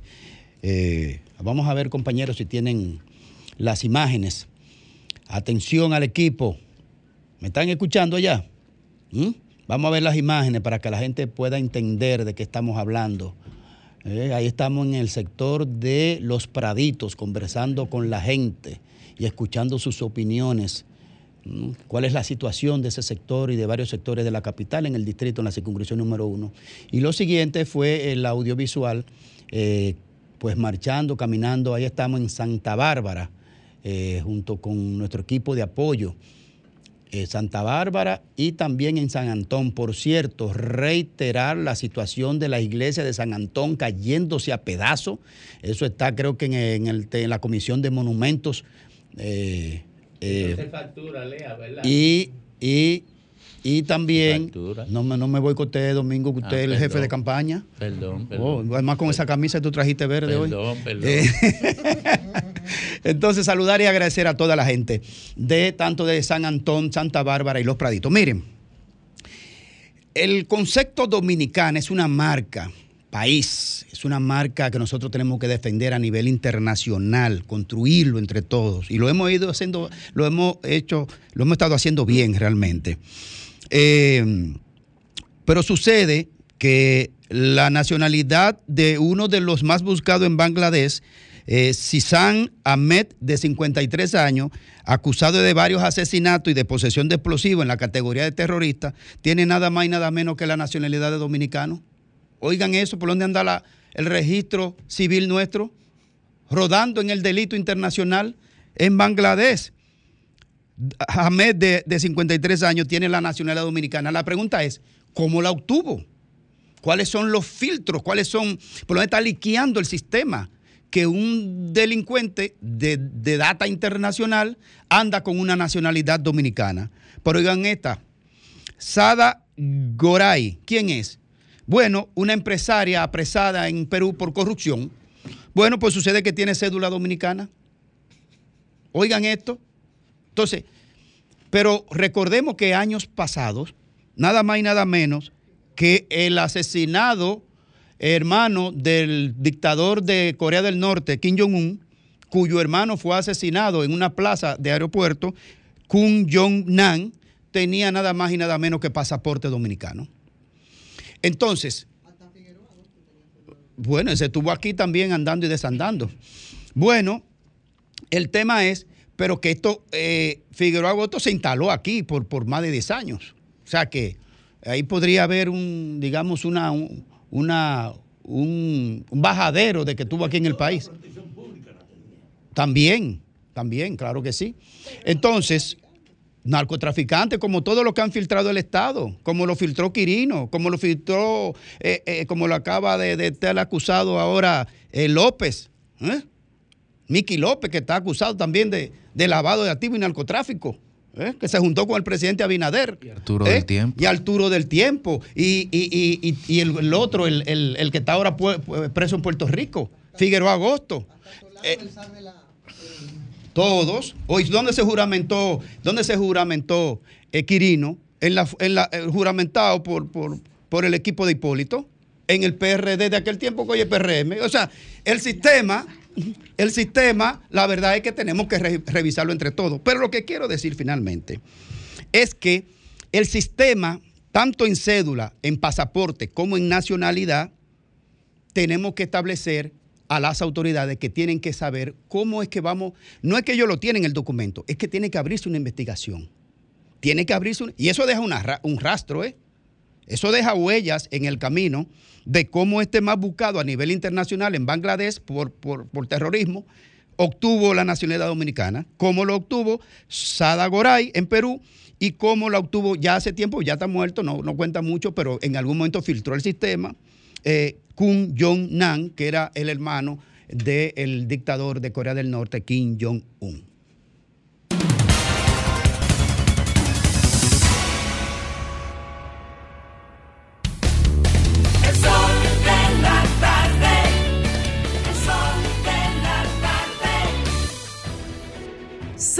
106.5, la más interactiva. Una emisora RCC Miria. Sol 106.5. Guido Gómez Mazara, abogado y político de larga data a pesar de su juventud. En un mundo donde la banalidad se ha apropiado del accionar político en el ámbito del mercadeo, él exhibe un discurso de contenido que procura orientar lo que entiende que debe hacerse con el país. Aquí lo tenemos después de que el presidente de la República, el hombre de mayor poder dentro del PRM, presenta las credenciales de su aspiración a la reelección. ¿Cómo evalúa Guido Gómez Mazara ese acto de ayer? Ok, primero buenas tardes. Gracias. No sé si es un acto de ironía, pero a Fafa me lo pusieron a la derecha. No sé si es un proceso de derechización al final o es que el orden aquí está invertido. Pero tengo a Fafa a la derecha. A la derecha. Que frente, conten a, acta. frente a eso yo respondo inmediatamente. Mira, eh, de conformidad con lo que es el ciclo de competencia interna en el partido, que es un mandato de la ley, nosotros el primero de octubre tenemos un proceso de convención donde existen cuatro competidores y lo que ha hecho el presidente de la República es oficializar lo que de conformidad con su propuesta pública es una aspiración interna. Los desafíos para la competencia interna. Primero, que el proceso sea transparente. Que en segundo lugar, la observación ciudadana también certifique y ratifique todo este proceso, porque aunque mucha gente lo olvida, el proceso de convención del próximo 1 de octubre es observado, fiscalizado, sancionado por la Junta Central Electoral de conformidad con la ley. Y aunque la gente dice el proceso del PRM, no, es un proceso de todos los partidos. Lo que pasa es que tanto la Fuerza del Pueblo como el PLD ya han seleccionado su candidatura presidencial. Y en el ámbito del PRM, aunque parezca un poco macondiano, este, los únicos niveles de competencia, voto universal, directo y secreto, están en el ámbito de los regidores y regidoras, en el ámbito de la candidatura presidencial. Frente a eso, ¿cuáles son los desafíos?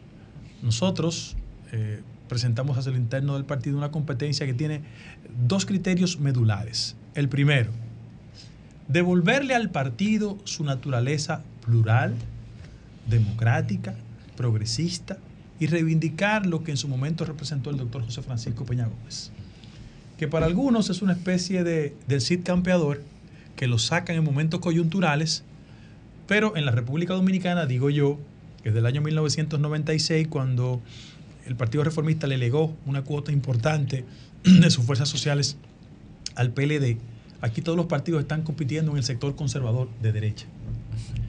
Peña fue el último de los referentes en términos del PRD que demostró tener un contenido sobre la visión socialdemócrata desde un partido político.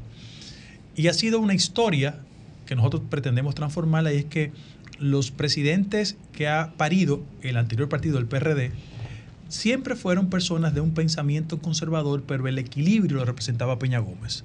Guzmán lo fue en su momento, Jorge Blanco en su momento, Hipólito y ahora Luis Abinader. Nosotros no tenemos ningún problema porque un partido policlasista como el PRM sea un partido donde la diversidad se exprese. Lo que yo pienso es que necesitamos un gobierno que exhiba un mayor nivel de equilibrio en sus políticas fundamentales. Doy dos ejemplos de sentido común. El primero, todos ustedes observaron a mi partido en tiempo de oposición diciendo que respetaba el tema de las tres causales. Ustedes lo recuerdan. ¿verdad? Entonces, resulta irónico que la mayoría congresional que tenemos para aprobar los préstamos es útil en términos de la visión de partido desde el gobierno, pero esa misma mayoría no se exprese en aspectos tan importantes como las tres causales. Yo no estoy cerrando filas, lo que estoy diciendo es que ese fue el compromiso fundamental que obtuvimos. En términos eh, de las políticas de endeudamiento, yo quiero solo recordar lo siguiente. Una de las grandes discusiones que hay en América Latina es sobre el tema de la calidad del gasto. La gente dice, ok, que el Estado recaude, pero ¿en qué invierte mi dinero?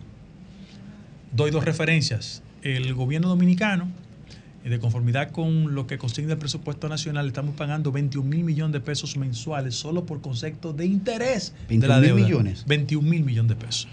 Y este gobierno ha adquirido 27 mil millones de dólares en deuda. En Yo tres quiero- años. En tres años. Yo le quiero dar un ejemplo, y escúchame que lo diga frente a periodistas, pero tengo que decirlo. Hagan una relación, yo leo mucho el presupuesto nacional. Al año 2021, el actual gobierno de mi partido gastó en publicidad, en el 21 gastó 3.600 millones de pesos. En el 22 gastó 6.007 millones de pesos. Y en lo que va del año ha incrementado con respecto al 22 2.800 millones de pesos. ¿Qué Es- significa es eso? decir, que son 8 mil millones de pesos. ¿Qué significa eso?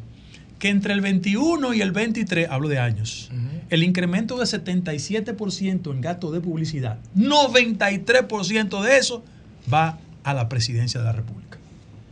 Yo promuevo un modelo de gestión presidencial que haga un mayor énfasis en los aspectos de carácter social. ¿Cuántos hospitales mejoraríamos con 8 mil millones de pesos que se invierte en publicidad?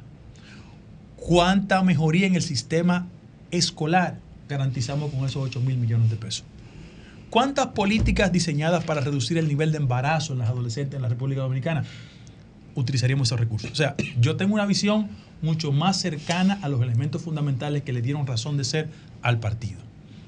Segundo lugar, ¿qué también se está disputando en este proceso de competencia hacia lo interno del partido? Repito, es voto universal, directo y secreto con padrón cerrado.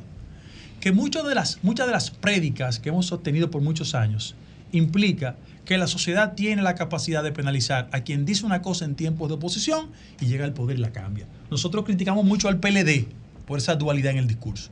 Y doy cuatro referencias inmediatas. La primera, le dijimos al país cuando fundamos el PRM que íbamos a hacer un partido que no iba a reproducir las viejas prácticas del partido que abandonamos. Fuimos un proceso para elegir las autoridades no democrático. En un partido que tiene, hasta el momento tenía un millón punto ocho de personas, se votaron 1.200 personas. Eso no es democrático. En ese mismo orden, la dirección ejecutiva, sin hacer alusiones a ningún miembro de lo que está aquí presente sentado, sacó sin el procedimiento democrático, sin el voto popular, dos, cuatro personas. Tony Raful, Rafael Tavera, Cocuyo Va y Ramón Albuquerque. Y las dos personas que incorporó no lo hizo mediante el procedimiento democrático, a fuerza de dedo. Como el mundo es global, toco otro tema, el voto de la diáspora. Ustedes sabían que mi partido se resiste a que la diáspora vote en el proceso interno. Eso Hay iba a preguntar. 350 mil dominicanos registrados en el padrón del PRM, pero el partido no quiere, no desea que voten por el ámbito de lo presidencial. ¿Usted sabe lo irónico que es? Que emitieron una resolución hace dos semanas diciendo sí, que se voten por los diputados de ultramar. Algo así como lo que ocurrió en las elecciones generales cuando el PRM ganó respecto del PLD que obstruyeron ese voto. Correctamente. Pero ¿por qué no, por qué no permiten esa votación? ¿Por y cuando tú le preguntas, ¿por qué no es un voto manipulable? No es el voto de chicharrón de pollo, cerveza y empleo y una tarjetica. Entonces, aquí lo que hay es una crisis de los valores democráticos. Pero páralo ahí, Guido. Eh, Dicho eso, el quiebre de los valores democráticos, el interno de, del PRM. No, Pero, de, de la cultura política dominicana. No es un factor exclusivo del PRM. ok. ¿Qué instancia puede tener un participante, un actor del proceso como tú, para revertir en el marco de la ley electoral ese tema? No, vamos por partes. Lo que hizo fue el partido fue que se acogió a una resolución de la Junta Central Electoral y la Junta mediante carta hace una semana me dijo, no, tenemos la facultad de supervisar, pero que el partido lo haga. Sí, pero si, se- si el partido se niega finalmente, ¿qué recurso te Tribunal queda? Superior Electoral. Esa es la instancia que tenemos. Ahora, hay otro componente que me faltó del argumento que hemos presentado. La coherencia de la gente está a tiro de un clic en el siglo XXI. Si tú dijiste una cosa ayer o hace tres años, en un clic se demuestra cuán coherente eres tú. Yo tengo todos los videos del compañero presidente diciendo que él cree en el debate, que él promueve el debate. Y él le pidió debate interno a Hipólito Mejía, le pidió debate interno a Danilo Medina hacia y se lo hizo a Gonzalo Castillo. Entonces yo hace mes y medio deposité por ante la Comisión Nacional de Elecciones Internas del partido, que de paso todos los miembros son funcionarios públicos, y le pedí que por el amor de Dios organizaran un debate. Esto no es contra nadie. Porque hasta la Estrategia Nacional de Desarrollo en su artículo 21 establece la obligatoriedad de los debates. Búsquenlo. Entonces, ¿cuál es el problema? Que nosotros estamos compitiendo en la intención de hacer una propuesta que sea auténticamente democrática. Cuando la gente me dice que el poder te va a atropellar, mire, yo hablé de los 7.200 millones de pesos en principio que se invertía en publicidad y los 8.000 que cerró este año. Yo le quiero decir una cosa. El gobierno se está montando en el relato mediático de su fortaleza. Ahora, vamos a los hechos. Yo escuché en este país hace muchos años la siguiente argumentación. Jacinto Peinado es más popular en el Partido Reformista, le ganó a Eduardo Estrella. Cuando fuimos a la competencia con Hipólito, antes de ganar la presidencia, la popular era Milagros Ortiz Bosch. Le ganó Hipólito. Estructura. Sí. En tercer lugar, cuando el pleito de Jaime David y Danilo, el popular era Jaime. Era Jaime, sí. Bien. Y ustedes escucharon todos el vaivén de los medios de comunicación diciendo que Margarita ahí, sí. iba a barrer en las internas. Ganó Abel. Y yo apelo a los compañeros y compañeras en varias direcciones. La primera, ustedes van a reelegir la exclusión. Ustedes van a reelegir la insatisfacción. Ustedes van a reelegir a quien se comprometió y no cumplió. Ustedes van a reelegir una visión de carácter eh, discriminatoria respecto a la participación política que habla más del currículum y del perfil que de las lealtades políticas en un proceso electoral interno. El que quiera elegir eso está en su legítimo derecho. Ahora, nosotros creemos que vamos a presentar el 1 de octubre una propuesta que se parece más a la mayoría de los PRMistas y a los sectores de la sociedad dominicana que quieren un cambio de verdad, no de mentira. Guido, eh, el presidente de la República ha presentado en su campaña y en su discurso político como un candidato ético y moral. Eso muestra como fortaleza. Cuando él fue candidato y Danilo era presidente, y Danilo era presidente, o en una candidatura anterior, él había señalado que el presidente de la República, por ética, debe, debe de tomar licencia para competir. Que aunque la ley no se lo prohíbe, pero debe hacerlo por ética. Más sin embargo, ahora mismo está en una misma coyuntura, pero se niega. ¿Qué opinión te merece? Yo dije ahorita que en el siglo XXI la coherencia de la gente está de un clic. Por eso le sacan ese tipo de información. Ahora, lo que percibo yo, en buena justicia yo pienso que el presidente ha hecho énfasis en un adesentamiento de la vida nacional. Hay manifestaciones claras de que él se comporta a distancia de la experiencia anterior. Por ejemplo, el presidente de la República no tiene sus familiares haciendo negocio con el Estado. Eso es una señal positiva. Ahora, el concepto ético gubernamental no se puede reducir al criterio del presidente respecto al adesentamiento de la vida nacional. Yo he dicho en otros programas, y aquí lo quiero repetir, la ética gubernamental está de vacaciones y en reelección. Pero debe pedir licencia entonces. Pero él es precandidato todavía. Sí, pero, llegar- llegará. Como hablamos de un tema ético, debe pedir licencia. Eh, lo- el problema es que él se entrampó en su palabra. Yo en su lugar la hubiese tomado, aunque no es un requerimiento de la ley, es un problema de carácter ético. Aquí solo hay un precedente de renuncia en medio de un proceso electoral. Lo hizo Balaguer cuando Ruiz Tejada era presidente de la Suprema Corte de Justicia. Lo recuerdo porque hay políticos que no tienen sentido de la historia y no les gusta mirar atrás. Pero es importante hacerlo para que la gente sepa cuáles son los límites de la actuación de un político. Guido, hay, hay algo que es práctico. Tú vas a un proceso interno de selección y vas con el presidente, con Ramón Albuquerque, etcétera. ¿Hay garantía de que el ordenamiento interno pueda ser aplicado con equidad para garantizar la diafanidad del resultado? Eso es lo que yo aspiro. Inclusive yo le dije a varios compañeros, miren, la primera reunión, no es una indiscreción lo que voy a decir. Todos ustedes están con la reelección, ustedes son empleados públicos, todos, a lo que tienen derecho. Guarden las formas. Hubo uno que no cumplió porque el día después fue un acto de promoción de tres héroes del sindicalismo dominicano que tienen de común denominador cerrar fila con todos los proyectos presidenciales y de reelección en los últimos 20 años. Y ahí repito, cada vez que yo voy a esos escenarios, que la vida es como uno termina. Por eso yo que he observado a mucha gente desde hace muchos años, yo quiero que terminen bien. Cuando hacen una maroma conceptual para justificar las cosas que nunca creyeron, a mí me da mucha pena de ellos. En el caso específico del partido, aunque es la Junta Central Electoral quien observe el proceso, yo aspiro a los niveles indispensables de equilibrio y que la gente respete la voluntad. ¿Por qué? Porque en la vieja casa existió una tradición muy amarga, en la siguiente dirección. Mis palabras van al aire, tus lágrimas van al mar. Cuando un amor se muere, ¿sabes tú dónde va? Y le dieron una puñalada trapera a Jacobo Magluta. Dos. Yo escuché, a, citó incorrectamente a Becker, de paso. Eh, en segundo lugar, yo escuché a Tue de Can diciendo misión cumplida. Su misión era haber hecho perder el partido incorrectamente. Y vi a Miguel Vargas diciendo que nunca se subía en la patana porque tenía un préstamo de 15 millones de dólares del Banco de Reserva, no se iba a subir nunca. Entonces, ese tipo de actitudes sin justificarlas, tienen que ser el resultado de los desequilibrios con que se organiza la fuerza interna en el partido, de que una fuerza quiera atropellar a otra. Por ejemplo, toda esa referencia. En los Alcarrizos, que es un municipio importante del país, hay una actitud que no guarda las formas de la dirección actual del partido y del gobierno. ¿En qué? Ellos quieren sacar a Cristian Encarnación. A la mala. Como sea. Pero el problema no es sacarlo. Vayan a una competencia, pongan un candidato que le gane democráticamente.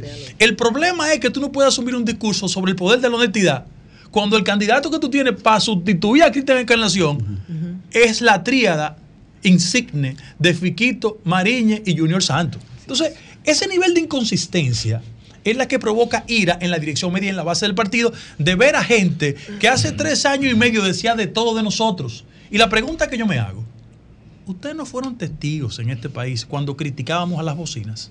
Sí, la estamos financiando. ¿O es mentira? ¿Ustedes no criticaban cuando los alcaldes se vendían? Sí, y lo estamos haciendo. Ustedes no cuestionaban esa vocación de algunos dirigentes políticos dominicanos que son presupuestófagos. Aquí hay gente que en los últimos 20 años. Presupuestófagos. Sí, son presupuestófagos. Aquí hay gente que en los últimos 20 años lo único que ha hecho es estar conectado al presupuesto nacional. Entonces, si nosotros criticábamos eso y fuimos capaces de construir una mayoría en la sociedad, ¿qué hacemos asociado con ese tipo de gente? Por eso es mi crítica. Ok, ok. Pero tú sientes que hay garantía para competencia interna, hay garantías básicas. Porque se va a una competencia con una regla. Y alguien tiene que aplicar las reglas. La regla la está aplicando la Comisión Nacional de Elecciones Internas, que todos son funcionarios del gobierno. Entonces no hay garantía. Se contarán los votos. esa Sí, sí, no. La Junta Central Electoral, que es el órgano que observa el proceso, tiene la obligación de contar los ¿Bajo votos. qué método? Eh, no, es que el- de conformidad con la ley, la Junta tiene el control del proceso. Sí, pero ¿qué método será? Eh, ¿Físico, electrónico, qué? Bueno, nosotros eh, creemos fundamentalmente que, si bien es cierto, eh, se ha adoptado un método, nosotros creemos que sea físico. Físico. ¿Por qué? O sea, la boleta física. No, es la combinación de la boleta Y física la con la, transmisión la transmisión. La combinación. La Eh, experiencia pero, fue te- amarga. pero perdóname, pero ¿se, se aprobó ese método ya o Sí, no? sí, sí, ¿Se aprobó ese método? Ok. Permítanme una intervención.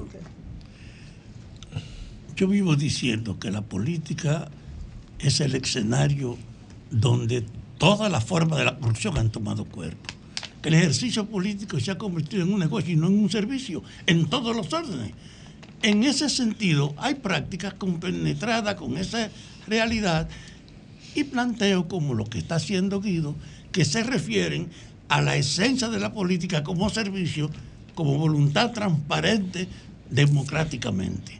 Desde ese punto de vista, te quiero decir aquí, tú eres el único de los dirigentes jóvenes en política que tiene una visión del sentido de recuperar la política de su decadencia. Este es un escenario. Y he dicho que tú no vas a irte del partido si no te favorecen, pero tú eres un promotor de la renovación que está pendiente. Y en ese orden ha hecho una buena inversión con atreverte contra todas las apreciaciones racionales a promover ese sentido. Pero, pero de mira la, gente que injusta, Fafa. La gente me quiere colocar a mí en la jurisdicción donde han actuado otros. Por ejemplo, me dice, la gente me dice, ¿cuál va a ser tu reacción respecto de un proceso? Si es favorable, y yo aspiro y estoy trabajando para que sea favorable, los sectores excluidos del partido, a esos que lo buscaron para llenar la guagua, para ser exitoso, y ahora le exigen currículum y perfil, esa gente sabe que yo los represento. Pero los compañeros que han tenido la oportunidad saben que yo soy una persona que tiene la voluntad de coherenciar todo el esfuerzo del partido. Pero la gente se preocupa por mí frente a una, rela- una, una reacción adversa como resultado del proceso interno. Ah, a mí. Vamos a hacer historia. Porque los estigmas Ah, juegan ah, un ah, papel. No, no, no, no, porque la inversión que hace el gobierno te está construyendo un relato. Ah, a mí. Aquí ustedes tienen sentido de la historia. En el año 94 yo estaba con Peña Gómez. La Alianza Social Dominicana estaba con Leonel Fernández. Sí, señor. En el año 96 yo estaba con Peña Gómez y mi partido. La Alianza Social Dominicana estaba con Leonel Fernández. En el 2004, cuando la reelección de Hipólito, yo estaba con mi partido. Luis mandó una carta a la Consultoría Jurídica del Poder Ejecutivo diciendo que él no estaba con la reelección y su partido estaba con la Alianza Social Dominicana, estaba con Leonel Fernández. Entonces, cuando los otros reaccionan, Me quieren endilgar a mí lo que hacen los otros. Pero hay una población que no sabe cuando tú dices a, a Alianza Social Dominicana. No, que el es- Partido de los Abinader. No, no, pero yo digo para el público, que Sí, le explique que fue en la base, en la estructura, que se le cambió el nombre a PRM. Entonces, pero, pero fíjate, fíjate cómo construyen el relato. Y además, las granjas de bots, que todo el mundo sabe que son financiadas por el gobierno. Yo conozco al extranjero que la coordina.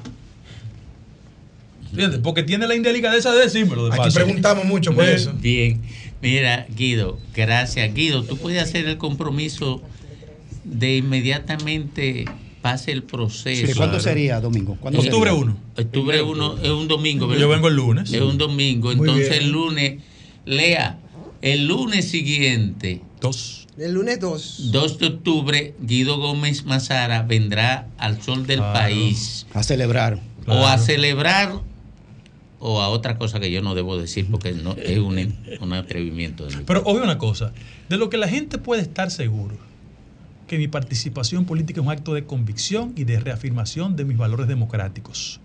Que yo no soy un político de transacción ni de entendimiento, ni de retribuciones de cuotas en el poder para terminar mis días, que yo espero que Dios me dé muchos años más. ¿Sabe cómo qué? Como un cobrador de cuotas políticas. Eso es lo que yo no lo hago. El D. El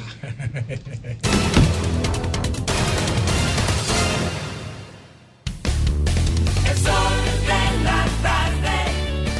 El sol de la tarde. Sol 106.5, la más interactiva. Una emisora RCC Miria. Sol 106.5.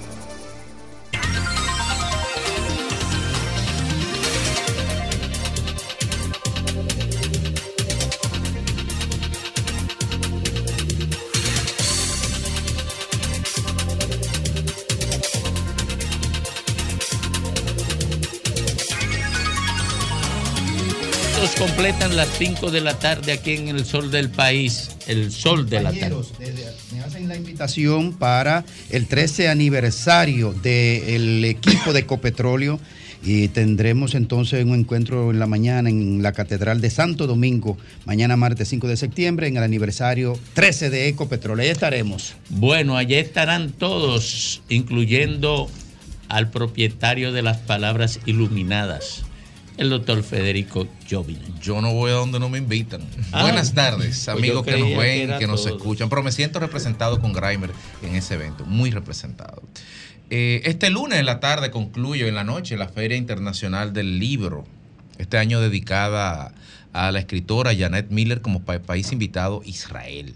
Miren, año tras año nos acostumbramos a críticas y críticas a la Feria del Libro y no nos hagamos los suecos, siempre había también un matiz político, tanto en las críticas como en las organizaciones y críticas de partido a partido y críticas incluso dentro de las tendencias de los propios partidos, porque cualquiera que si tú quieres ser ministro, pues descalificaba la feria de- de- del titular de turno para tratar de serlo uno.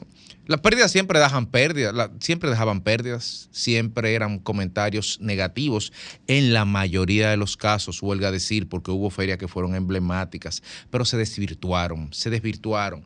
En algunos momentos los protagonistas eran la comida, en otros los stands que se hacían, la parafernalia de instituciones Estado demostrando quién podía derrochar más dinero y luego venía el mea culpa de no, vamos a guardar esto para hacer el año que viene con el mismo material y reciclarlo. Mentira.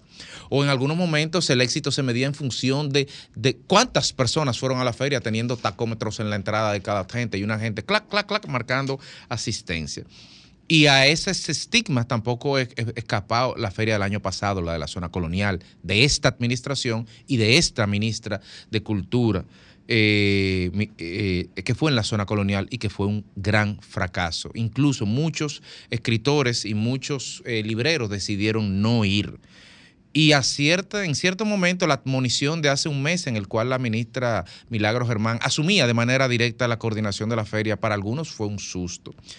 Pero hay que decir que esta feria, a diferencia de otras, destacó y brilló por su alto nivel de organización, por su sencillez, por la frugalidad del gasto, por la uniformidad de los stands, por el uso que se le dio a los espacios públicos tradicionalmente relegados, como los museos que fueron resignificados, por el respeto que se dieron a las áreas verdes, todo fue peatonal, todo fue climatizado. Y sobre todo, no lo digo yo, lo dicen los libreros, contentos todos, he hablado con varios, lo dicen los editores, contentos todos, he hablado con varios, y lo decía la gente que estaba allí, y yo fui y disfruté una feria del libro bastante organizada, climatizada, y con precios muy accesibles. Definitivamente, siempre se pueden hacer sugerencias, desde luego, de cara a mejorar. Que actividades como esta nos demostraron que el dominicano sí quiere leer que es un estigma de que el dominicano lo lea. Ahí todo el mundo estaba buscando algo que hacer y algo que leer, porque por primera vez en mucho tiempo yo sentí que el protagonista de la feria era el libro y lo que gira en torno a él, no los stands, no el de la parafernalia, no el derroche de recursos. Yo diría como sugerencia a la ministra que, que pensemos en actividades más periódicas y recurrentes, recurrentes, al gobierno que ponga más presupuestos en este tipo de feria del libro, desde luego que sí, que se regionalicen este tipo de ferias del libro con ese formato de presentación y que te- se, se privilegie también las otras artes escénicas como el teatro, porque se presta para ello. Pero en definitiva, mis felicitaciones a la ministra Milagro Germán por esta feria del libro. Realmente un éxito. A ella las felicidades y a todo el equipo, viceministros y equipo técnico del Ministerio de Cultura, que hicieron posible que esta feria fuera un espectáculo del libro y la cultura.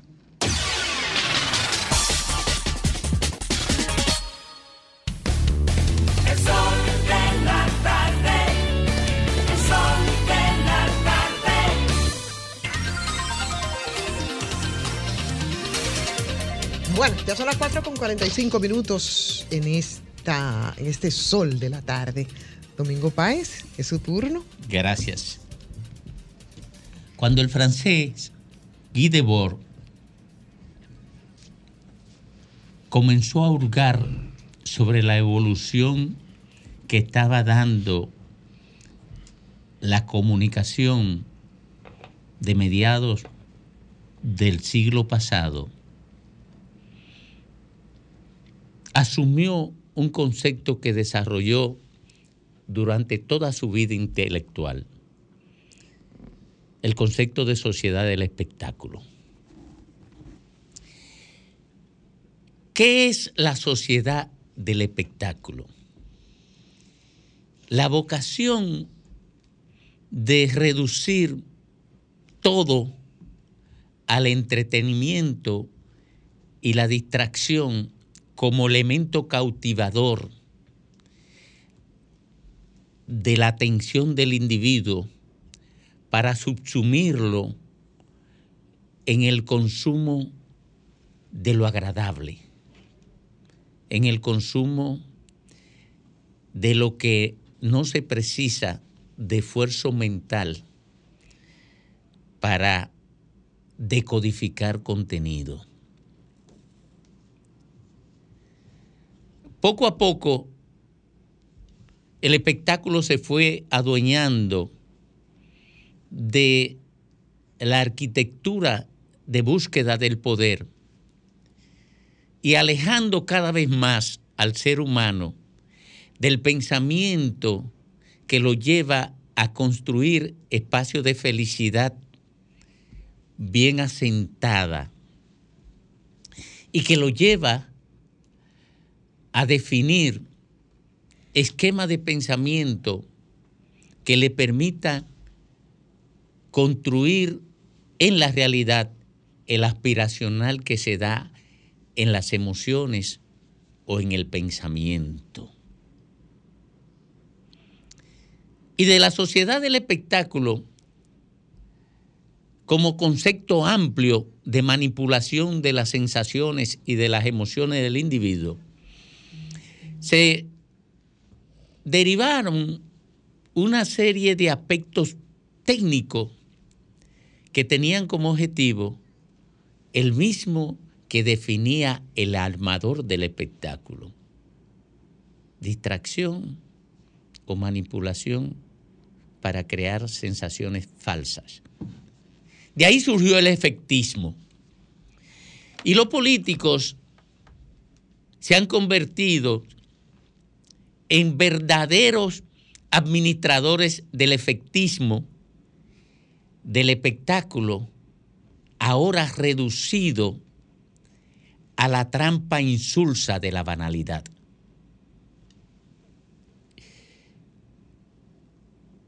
Recientemente fue anunciado un pacto político que no tenía los mínimos elementos de la, de la arquitectura de un pacto.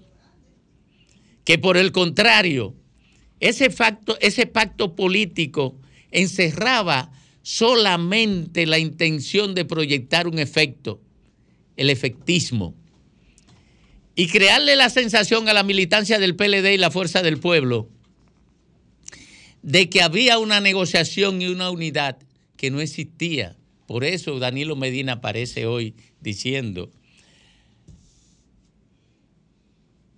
estamos negociando pactos y alianzas, pero en la, en la boleta del PLD que hay que votar.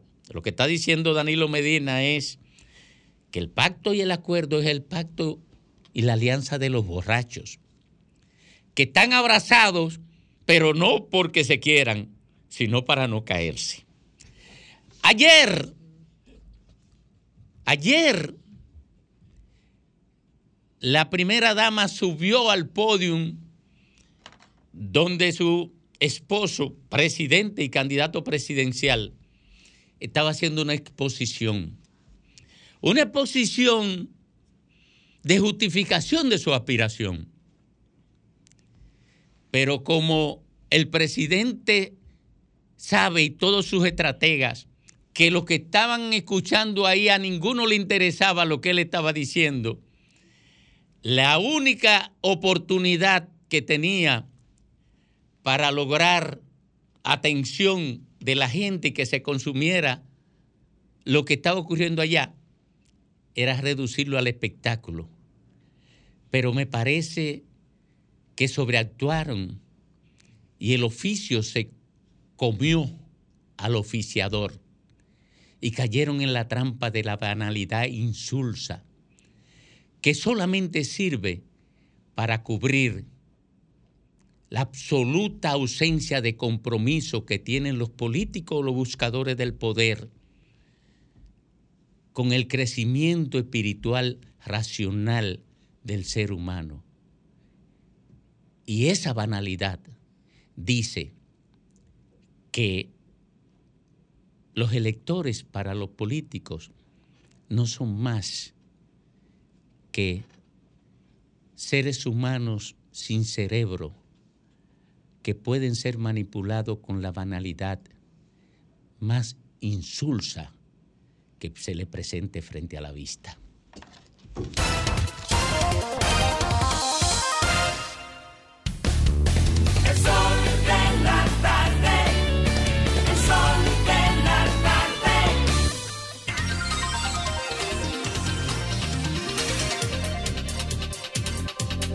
Bueno, señores, ya estamos casi, casi finalizando este día primero, ¿no? De la semana. Lunes, Félix Lajara, a las 4 con 50 minutos. Te doy las buenas tardes. Muchísimas gracias.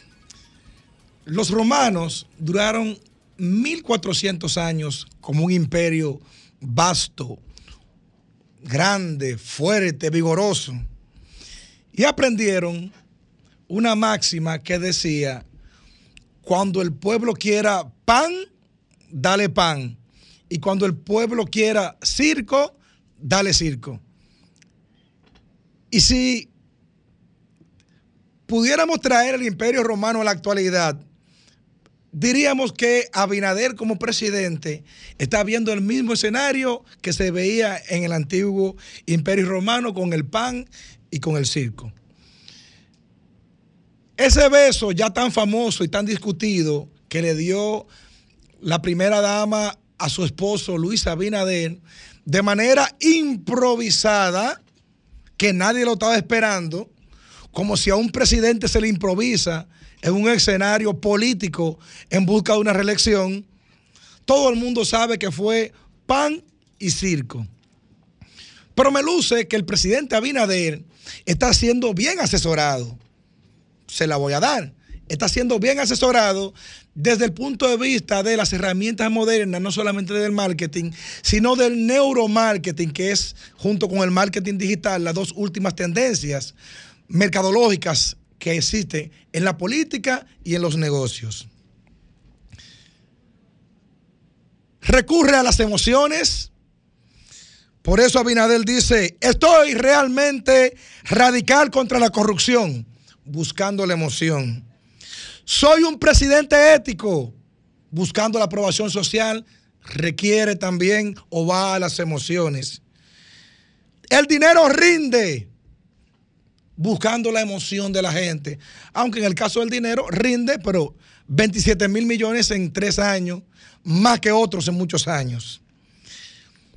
Pero ese beso, podríamos decir que fue como el beso de Judas. Un beso donde Judas va y besa a Jesús, en este caso el presidente representa al pueblo, pero como que habrá un engaño, habrá alguien engañado en ese beso. Y cuidado porque está coincidiendo con muchas cosas bíblicas, porque así mismo también Pedro negó a Jesús tres veces. Pero el presidente de la República negó en múltiples ocasiones o estuvo en contra de la reelección, la negación hacia la reelección, que hoy con mucho orgullo la promueve y la, y la tira adelante. Luego de negarla, eso, eso es antiético, que es diferente a lo que promueve.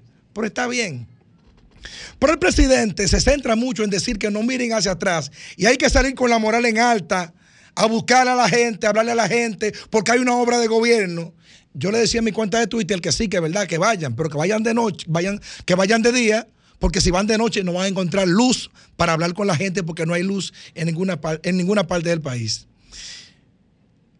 Hay un hecho, y con esto concluyo mi comentario, que se jactan mucho los PRMistas de decir, porque el PLD duró 16 años, hermano, pero usted también tiene 16 años, o se le olvidó el funesto gobierno 78-82, que el presidente tuvo hasta se quitó la vida. Se le olvidó su gobierno del 82 al 86. De esos 10 años de la década de los 80, duraron 6 y es conocido en economía como la década de la economía perdida. Se les olvidó el fatídico gobierno del 2000 al 2004 de Hipólito Mejía. Se les olvidó. Ustedes también tienen 16 años. La diferencia entre ustedes y otros gobiernos es que cada vez que ustedes gobiernan, dejan la República Dominicana en cuatro bloques.